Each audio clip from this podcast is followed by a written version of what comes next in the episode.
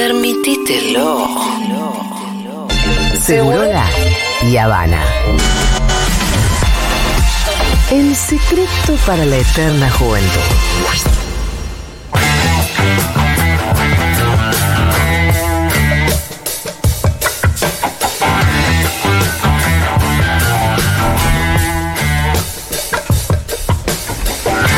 Hola, Quique Viale, ¿qué tal? ¿Cómo va? ¿Cómo andan? Bien, Quique, ¿vos por dónde anduviste? Tuve unos días de vacaciones Sí. en el norte argentino, que es una cosa. de- Ah, ¿no estuviste en, as- eh, en asambleas? No, esta vez fui de, de vacaciones. Sí, Bien. sí. Yo estoy acostumbrado a recorrer en asambleas. Pero no, hay pa- no pasa que si de repente ves una marcha Todo. o lo que sea, una No, poblada, que yo, te metes en una cabina de teléfono Sí. y te, ¿Te convertís en Super Quique? Bueno, eh, justo fue el día de la Pachamama. Por eso. Algo te Y- encontraste. Y, y lo pasé en Cachi, Salta. Ah, mirá. Cachi es un viaje en el tiempo. Yo, o sea, les recomiendo Cachi. Que viajen a Cachi. Es como viajar en el tiempo. Yo le, le decía a mis hijos, ¿cuánto pagaría Elon más por viajar en el tiempo? ¿Viste que quiere viajar otro Ay, cómo lo odio. Miles, bueno, yo también, pero ¿cuánto? Y via- Que vaya a Cachi. Claro, que vaya a Cachi. Y viaja en el tiempo. Me pero acuerdo re hijo- poco de Cachi. no, Cachi es una cosa de loco viajar en el tiempo. La gente, la gente tiene. Mucho porro igual, Julita, esos días. en Purmamarca, mucho porro y en Tilcara también. Estuvimos, estuvimos en Tilcara, en Purmamarca, en los, en los Salares eh, y en Cachi. Y el día de la Pachamama estábamos en Cachi y se hace una fiesta en, Ah. en la, la plaza central con las comunidades indígenas, pero una mezcla, una mixtura con tradiciones también, donde se bailaba folclore. Era interesante esa mixtura. Eh, y ese, y ese- esa se- sensación ¿Hizo la de- ofrenda de la hermandad. La ofrenda con una. eh, la misma plaza está preparada para eso porque en el medio de la plaza tiene como un agujero porque hay que hacerlo sobre Ah, la sí, tierra. claro, un agujero. Y se le da vino. de Yo todo, participé con la. Tupac Amaru, con Claro, Milagro y todo. Claro, claro. No, hay, es muy, muy sentido. Incluso en Jujuy es feriado. El lunes Claro. fue feriado. Ah, en mira. Salta no. Pero en Jujuy por el día de la Pachamama es feriado. Después Sí, igual no iba nadie a laburar, así que lo eh, obligado. verdad, es verdad, Lo tu- sí, de verdad, es obligado. Porque estaban de- en pedo Iban todas, las fiestas de la Pachamama, o sea, hacer la, la cosa nadie iba a laburar. No, y después yo. Tuvieron que decretarlo por obligación. De Salta a Cachi tenés que pasar los valles calchaquíes, Claro. la cuesta del obispo, que es a, a casi 4.000 metros de altura. Y había gente, yo cuando volvía de Cachi, haciendo la ofrenda en medio de la montaña, que es como Sí, estar casi en el. claro. No saben lo que. La verdad que quedé. eh, yo, yo había viajado, lo conocía, pero esta vez fue, no sé, algo muy mágico. ¿Qué mundo distinto sería si todos tuviéramos conciencia de la Pachamama, no? Total, total. Bueno, esa relación que tiene, esa devolverle algo, incluso cuando hablaba con mis hijos, contándole, era un poco devolverle todo lo que nos da la naturaleza, ¿no? Cuando uno le puede decir, ¿por qué le tira? ¿Estuvo la caña con ruda ahí? Sí, había Claro, eso. Porque ahí pedís el traguito y pedís el. Exacto. Le pedís a la. Pachamama. Pasa que literalmente en, eh, acá en Cava Sí. no encontrás la Nada. tierra. Es muy Claro. loco, No, pero, claro, no. pero no la encontrás. No tenés que ir a hacerle un agujero en una plaza y sabés cómo te sacan los guardaparques. No, por eso, pero hasta las plazas digo, son todas de cemento. Sí, Hay una sí. cuestión con, con respecto a- al, al ver la tierra que medio que no la ves. Bueno, por eso nuestro programa se llamaba Permitido pisar el Sí, pasto, sí. porque tenía que ver con que está prohibido hasta toc- tener contacto con la naturaleza, ¿no? En las ciudades. Cuando nos han pisás un separado. sorete en la ciudad, Es lo más cercano. no podés, no. es tenés muy difícil limpiarte. limpiarte. Claro. Es, es- es claro. verdad, Julia. Es El otro buena. día estuve de verdad arrastrando el pie como ¿Viste? dos cuadras. Y no sabes, no, No, hay un dónde. pedazo de tierra donde No. pasa el pie. No, totalmente. Y no solo eso, ¿saben la última de la reta en, en una plaza en Villurquiza? Ah, sí, sí, sí. La- los árboles de Metálico. metal. Ah, los te- árboles Ah, metálicos. los árboles de metal. Aparte duraron tres días. Duraron tres días porque Se la volaron. primera lluvia se volaron. Sí, la primera No te tormenta- puedo creer. Pensé que los vandalizaron tipo la estatua de Gaturro. No, no estaría mal también. eh, esas cosas son increíbles. Eh, un día vamos a hacer un especial de los árboles en la, en la ciudad, que hay, hay gente que está luchando hace mucho tiempo por preservarlo y hay todo un negocio de miles de millones de pesos anuales en su poda totalmente irracional. En cada, ca- en cada vez que hace una modificación de calle, un reasfaltado de calles, te comen dos tres árboles en el Y camino. eso, y cada vez que hay un edificio nuevo, cada Claro. edificio nuevo quiere tener despejado el frente para trabajar más tranquilo y para que se vea más el edificio. Y los despedazan, los despedazan. Incluso las podas son totalmente desaconsejadas. Bueno, ya le vamos a hablar en una, en una columna especial sobre eso. Pero bueno, estuve también en Salinas Grandes, que es ese salar tan grande que parece que también, que vas a otro... eh, lo que tiene eso es no solo viajar en el tiempo, el norte, sino también parece otro planeta, ¿no? Hay una parte que parece Marte, otra que parece la Luna. Es, eh, está bueno, incluso hay una publicidad de, creo que del gobierno de Jujuy. Sí, bastante está muy buena con, con películas. ¿Habrán pagado los derechos? No creo. No, porque Debe ser mucho. carísimo. No, carísimo. Star Wars, Está eh. Game of Thrones, Star Wars, eh, de, de Sí. Marshall, la de Matt Damon. Hay, hay muchas Es imposible películas. pagar tanto. No, no, no. Pero Bueno. está muy bien, aplausos. Sí, está muy bien. Bueno, Y hay una parte que es el salar, que eh, el que lo conoce o la Claro. que lo conoce eh, sabe lo que le estoy diciendo. y está- es- hay mucha fotografía de esa saltando, incluso yo traté de hacerla, no me salió muy bien. Eh, sí, saltando eso con perspectiva, ¿no? Porque es una planicie enorme, un salar que tiene un aprovechamiento de, de siglos de las comunidades indígenas ahí, que tiene que ver el- mucho de la sal tanto industrial como la sal de mesa, sale de esos lugares con un aprovechamiento totalmente sustentable. Se ven incluso las piletas, te muestran, e incluso el aprovechamiento turístico, el lugar más turístico de Salina Grande, lo tienen comunidades indígenas, seguramente con un convenio con el gobierno, te cobran una pequeña entrada que sirve para, para mantener el lugar, el baño, etcétera, y hay todo, eh, artesanías, etcétera. Eh, pero bueno, eh, hablando ahí, y nosotros venimos trabajando hace mucho tiempo, ¿qué está pasando con eh, el mineral estrella en el mundo? ¿no? ¿Cuál es el mineral estrella en el mundo? El litio. El litio, ¿no? El litio. Miren, hace muy poco la comandante del ejército del Comando Sur de Estados Unidos. Sí. Esto es muy impactante. ¿eh? Escuché, escuché el discurso. El discurso. Véanlo. El triángulo búsquenlo. del litio. El triángulo del litio, general Laura Richardson, ¿no? La del Comando Sur. es Da la que se miedo encarga- eso. Da miedo. Y confiesa, vieron que hace poco también un asesor de Donald Trump también confesó diciendo que había, apoyaban golpes de Estado, o sea, el gobierno de Estados Unidos. Bueno, acá la, la jefa del Comando Sur de Estados Unidos, en un discurso que búsquenlo porque fue hace Sí, 10 sí. días, dijo eh, en un foro de seguridad, ¿no? Dijo, los estadounidenses a menudo se involucran en las preocupaciones este-oeste, pero que el sur, es decir, Latinoamérica, es nuestro vecindario. Pero eso no es lo más importante, sino que dijo, la región es muy rica en recursos, minerales raros, litio, el triángulo litio está en esta región y hay muchas cosas que ella tiene para ofrecer.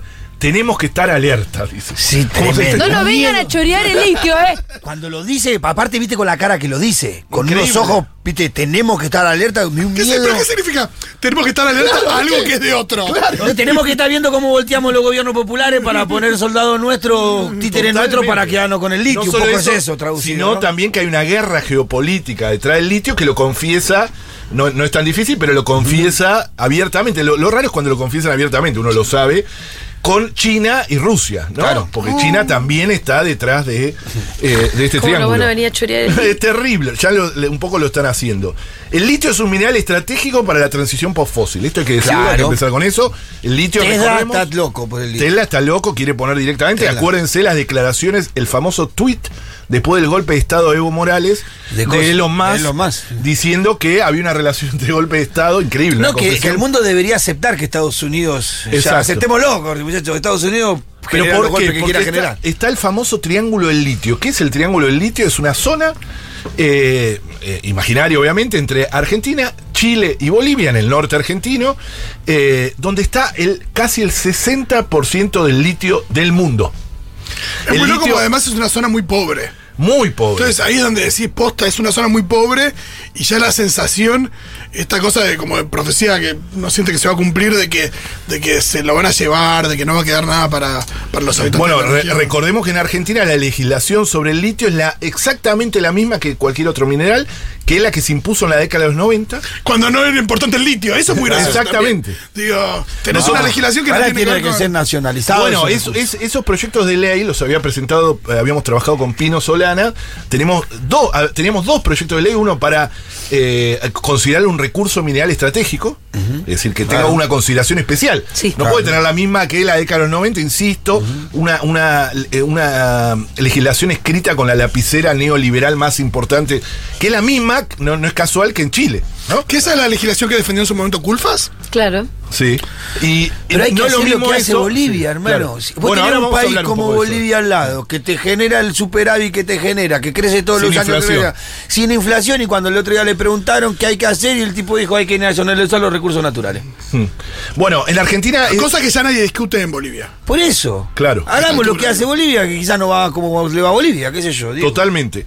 Discutir el litio no es lo mismo que los combustibles fósiles. O sea, no es la misma No. Discusión desde el lado del ambientalismo, lo digo, ¿eh? Sí. Incluso. No, y porque aparte la industria de los combustibles fósiles me parece que es mucho más grande. Es mucho más grande, pero se están volcando acá. ¿eh? Lo que Bueno, dice Quique es que del lado del ambientalismo no es lo mismo quemar un combustible Ah, que sacar el litio, ¿no? El litio, recordemos, porque uno lo da por sentado, que sirve para hacer Para el ambiente. fundamentalmente, Claro. y para, para las baterías, para almacenarla. Sí. Uno genera energía renovable, pero la tenés que almacenar en algún Claro. lado. Incluso en nuestros celulares. Y el litio sirve para eso. Exactamente. El litio es. Almacena la energía. Almacena energía, que debería ser. Puede ser. eh, vos podés almacenar energía quemada a combustible fósil, pero generalmente para autos eléctricos, Claro. etcétera, que deberían estar generadas por eh, energías verdes. Otra discusión es para el aprovechamiento del, del litio en su escasez, pensar en no en reducir los, la- los gastos de energía. Bueno, eso, Sí, eso eso es parte del debate que quería traer ahora, que tenía que ver con eso. La transición energética como un nuevo colonialismo verde, que ahora lo vamos a hablar, ¿no? ¿Cómo debe ser la transición energética? Esperemos eh, llegar, porque esto es para dos, tres columnas. Pero sí, el- el- los combustibles fósiles son parte del pasado. El litio es parte del futuro. Eso es una, una primera distinción eh, bastante Que la importante. canciller alemana que, alemana que dijo eso también. Viste No que sé, tiene, tiene, pro- tiene crisis eh, energética. No, es terrible la- la crisis Están haciendo pagar las vidrieras de los comercios a las 10 de la noche. Ahí en Alemania están ahí como. Apagando la luz. Esto Economía tiene- de está muy- guerra. sí. Y ella hace un anuncio y dice, igual es algo que deberíamos haber hecho. Hace un montón. Claro, así que es mejor que lo hagamos, a la transición energética, empecemos ahora, como que puso esa crisis en un positivamente, en un cambio de Esto está muy relacionado obviamente con la guerra Eh, con Rusia, de claro. Rusia y Ucrania que eh, Bueno, pero no importan los motivos, Sí. importa que se haga, ¿no? Pero todo se ha disparado, esto siempre lo dijimos nosotros. ¿Cómo vamos a hacer la transición energética? ¿Si la vamos a hacer planificada, pensada, o la va a hacer el mercado de forma abrupta, o peor aún la naturaleza? Entonces nosotros tenemos que pensar no solo el mundo, sino obviamente nuestra región mucho más, que esa transición energética es una transición pensada, democrática, eh, que, que lleve la energía como un derecho y no como una mercancía, y no una transición corporativa del eh, Comando Sur del Ejército casi invadiéndonos o eh, generando, como ahora, que no tenemos legislación especial sobre el litio, ¿no? Sí tiene algunos problemas, la, eh, si bien no, no, no es lo- la misma minería, la de litio, que la minería metalífera, sí tiene un, un componente común que es el gran consumo de agua. Ajá. Esa es una de las grandes problemáticas. Ah, y otra de las grandes problemáticas en nuestra región y sobre todo en Argentina es que ahí existen al menos 35 comunidades indígenas o pueblos indígenas, no comunidades, comunidades mucho más, sino pueblos indígenas que vienen viviendo hace siglos y que se están avasallando sus derechos. Esto es algo que nosotros venimos trabajando en contacto con las comunidades indígenas y el avance de la gran minería de litio está eh, avanzando con mucha fuerza. Y además en un lugar de gran estrés hídrico, ¿no? No es un lugar que sobre el agua, no es la Mesopotamia argentina, donde el agua sería eh, otra cosa. La batalla geopolítica es total, le conté lo de eh, la jefa del Comando Sur de- del Ejército, y, y además hay otra cuestión también muy importante. No controlamos los países del sur, lo- sobre todo los del Triángulo del Litio, no, no tenemos una OPEP. ¿No? Sí. Eh, como, como tendría, como tienen los países árabes con el petróleo. Es una propuesta que está haciendo fuertemente Sí, Bolivia Claro, totalmente. y totalmente. que no le dan bola. Sí, Por la Sí, poca visión estratégica y por total. los otros kilómetros. no controlamos la cadena global de, de- ni siquiera de construcción de baterías ni Bueno, eso decía, litio. porque si vos haces un acuerdo en el triángulo del litio, podés hacer también un acuerdo con los mismos países para no vender el litio y sí vender baterías. Bueno, esa, esa es una. Porque Chile- si te pones de acuerdo pero- con esos tres países, es Está bien, pero no es fácil. Pensá que tenés- uno de Sí, esos no es tres fácil, países bueno. es el país más neoliberal del mundo, que ahora tuvo un cambio, pero que desarma, que es Chile, que ahora tiene un cambio de gobierno, pero que tiene una bomba, o sea, que era una... Todavía tiene la constitución de Pinochet y- Todavía y, la tiene. posiblemente no tenga la otra. Y- y muy- o sea, todavía eh, está en disputa Está en eso, disputa, ¿no? justo estamos eh, a- tratando de acompañar Pero ese si cambio, había alguna posibilidad de hacer algo con Chile, es ahora con Boris, ¿no? Obvio, pero el Chile con el litio hizo una apuesta enorme a la re- a primarización. O sea, eso es importante saberlo hasta ahora, por lo menos hasta ahora, totalmente primarizada. Vender solo litio. Sí, vengan, Sáquelo. No me importa nada. nosotros hacemos nada. regalías. Piense que Chile es eso. Chile es eso. Chile no te hace una remera. O sea, Mm. no te hace un. Nada. No tiene ningún tipo de. O prácticamente ningún tipo de industria, mucho menos automotriz, ni sofisticada, ni siquiera. Por eso eh, eh, la, la ropa tan barata, etcétera, viene de China, de otros lugares. Eh, solo extrae renta, o sea, la renta que cobra, pim, pim, pim, es, y además Chile es el peor lugar con el que tiene más problemas hídricos de los tres países, incluso Claro. eh, en un lugar de, de gran estrés hídrico. En la Argentina la política es bastante rástica, no es considerado un mineral eh, eh, estratégico, con legislación neoliberal de, igual que la minería metalífera, y las comunidades afectadas que están en resistencia, que además ven como un salar como un ser vivo, ¿no? Porque tiene una relación con. Ustedes, si hablan con las comunidades indígenas, ahí van a ver la relación la relación histórica que tienen, porque son siglos de relación con el salar, de vivir del salar. Vivir ahí es, es- algo muy sofisticado, a, a- pesar de lo que se cree y se lo quiere mostrar como algo antiguo. quiero ver a alguno de nosotros que nos creemos modernos viviendo en un salar con la dificultad de acceder al agua u otros recursos, ¿no? O tener ganado de muy poco, es muy difícil. Y en Bolivia también es errática porque si apostó, si bien apostó a la industrialización, hasta ahora no pudo tener grandes resultados. No es fácil. eh, Bolivia eh, también está en, en- en un proceso. No tiene el know-how que tiene, por ejemplo, Argentina. Por eso la, la- la combinación que Claro, podría tener. que ten- la alianza necesaria. Exacto, la, la- la tecnología que tenemos nosotros o el conocimiento científico. eh, y, pero sí, Bolivia ha desplegado una narrativa mucho más nacional emancipatoria, pero hasta ahora no lo ha podido sostener en su totalidad en los hechos, ¿no? ¿Pero el litio lo tiene nacionalizado? Lo tiene nacionalizado y Eso cobra muchísimo más de renta que, nosotros, e incluso intentó, está intentando incluso hacer hasta un auto eléctrico. Era algo realmente, eh, eh, algo muy primario eh, eh, todavía, pero por lo menos está. Claro, pero por eso desde Bolivia está esa voluntad de, de la alianza con los otros países. Y el llamado, hicieron un llamado a la industrialización del litio eh, para pagar la deuda histórica que se tiene, con, así lo decían, pagar la deuda histórica con los pueblos indígenas, pero que eso generó un mismo fraccionamiento, ¿no? Porque hay comunidades indígenas en Bolivia que están a favor de la industrialización del litio y, otros otros que lo ven como un ataque a la Como un Pachamama. extractivismo más. Exactamente. Eh, el 58% de los recursos mundiales están eh, acá, eh, en estos salares altoandinos, que son humedales, por eso no, gran parte de que no salga la ley de humedales, que no prohíbe explotar el litio, sino que le da una, racionalidad, etcétera, es por el litio. Eh, están ya presentes las principales automotrices eléctricas, ¿eh? Ya están, Mitsubishi, etcétera, Sí. ya están adentro directamente, ¿eh? Eh, con, con- es, es, es el lugar eh, que se mira de, de mucho. Y hay mucha concentración en el proceso de extracción. Son algunas eh, pocas empresas. Hace poco se, puso, se, se supo, porque también en Catamarca, no solo en Jujuy y en Salta, sino en. Catamarca también tiene mucho litio. se supo de una empresa estadounidense, Livent, Livent. Sí, que saben lo que hizo. E- ellos exportaban litio y como no hay un valor de referencia del litio, como si lo tiene el oro, la soja, se lo vendían a una, a una subsidiaria de ellos, otra Livent, que no se llamaba Livent, pero era de ellos, y le ponían un precio totalmente, eh, pero 10 veces menos de lo que vale el litio a nivel internacional. Y de esa manera, Mira, ayer estoy vendido a 10 centavos. claro, y, y De generó- acá lo sacaban a 10 centavos. Exactamente. No. Que era el famoso Ah, declaración ah, sí, jurada. dale, ¿Quién hacemos decía de bola al pino, démosle A bola al sola pino. declaración jurada. A sola A declaración simple jurada. declaración jurada se nos llevan los recursos naturales. Totalmente. Bueno, eh, La Barrick. decía. por suerte, bueno, se pudo, se pudo. Porque eso eh, significa muchísimo menos impuestos. Claro. Porque pagás menos regalías. Pero eso se supo, ¿no? se terminó sabiendo y generó hubo una deuda una multa mu- de 8 multimillonario, ¿no? Sí, multa y además que tiene que pagar, Sí, ¿no? sí, o sea, sí, no sí. solo la multa de casi 8 mil millones de pesos. un De lo que debe que no pagó del litio. De lo que no pagó, o sea, se lo están llevando fácil, rápido. Sí, todo. igual la condena fue durísima. En este caso sí, Sí, fue pero bueno, es algo de que Está bien, nosotros lo venimos denunciando y, y que, viene pasando. La- la- a ver, sobre el litio se puede hablar eh, muchísimo, muchísimo más. La cosa es cómo debe ser la, la transición energética y cómo del norte-sur, porque si bien la transición energética eh, del norte está muy centrada en la descarbonización, Sí.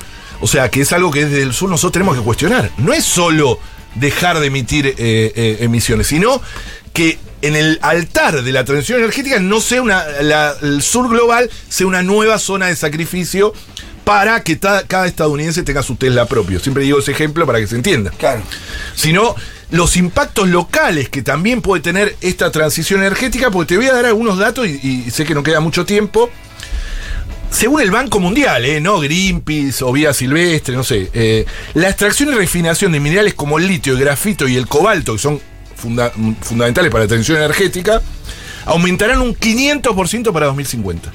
500. Más del 50% del, del suministro mundial de litio va a estar en este triángulo del litio, Argentina, Chile. ¿Más de cuánto? El 50%. Ah, fa. Es terrible. Debería ser la oportunidad. Claro. Claro. y se requerirán más de 3.000, miren, para la transición energética real, 3.000 millones de toneladas de minerales y metales para la implementación de las energías eólicas, solar y geotérmica. ¿Por qué? Vos, lo- los mismos paneles solares. Sí, sí, están construidos con algo. Exactamente. Los cables necesitan cobre. Es decir, eh, el 40% del cobre está entre Perú y Chile. El 40% del cobre. eh, Del está- mundo. Del mundo. Que también se necesita para los cables. O sea, entonces, si no repensamos los modelos de desarrollo, sobre todo del norte, volvemos, es un neo neo extractivismo, decimos, Claro. ¿no? Claro. O colonialismo verde, que está muy relacionado con esto y que plantea un gran desafío para todos. Para, obviamente para los gobiernos, para los para el ambientalismo, de cómo pensar esto, de que no solo tenemos que pensar en la reducción de emisiones del norte, sino también en qué pasa en, nuestros en nuestros territorios y la energía también, ¿para qué sirve? Si es como un derecho, que esto lo hemos hablado en otras oportunidades. Muchas gracias, Quique. Seguramente vamos a seguir hablando mucho del litio, Mucho, ¿eh? nos queda un montón de cosas. Seguro que sí. Hasta el miércoles que viene. Nos vemos, gracias.